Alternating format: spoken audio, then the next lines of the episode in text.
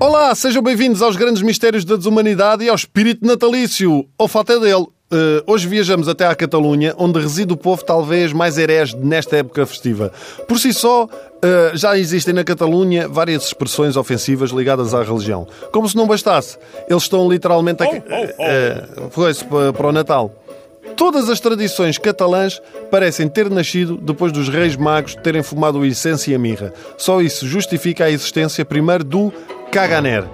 E perguntam vocês o que é o caganer, já percebendo perfeitamente para onde é que isto vai.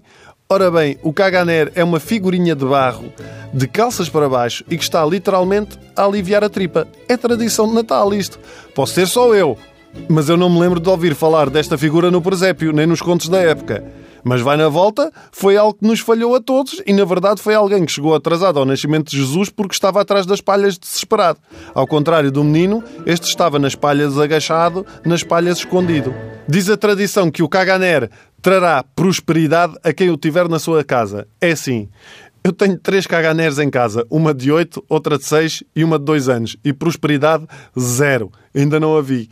Depois, como tudo é marketing, claro que já existem figuras famosas. Podem ter caganers do Ronaldo, do Star Wars, há até um caganer LGBT. Sim, pesquisem no site. A seguir vão fazer o quê? Um caganer do, da, das capazes? Eu gostava particularmente de ter um caganer do Trump, do presidente. Dava mais com o que ele tem feito até ao momento. Ora bem, mas não é a única tradição fecal da Catalunha. Para além do caganer, tem o quê? O cagatiu que é nada mais nada menos que um tronco de madeira com uma cara pintada e duas pernas. Parece o tio bêbado do Pinóquio.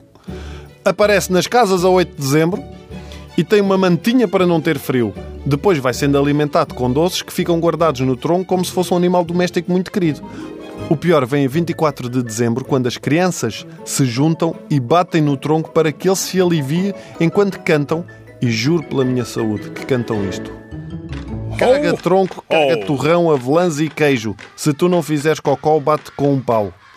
Isto parece um péssimo filme de terror, daqueles em que aparentemente é uma família feliz e depois são todos mentecatos. Porquê é que eu nunca me lembrei disto para as minhas filhas, por outro lado? Quando vamos numa viagem longa e não querem ir à casa de banho, é levar um pau.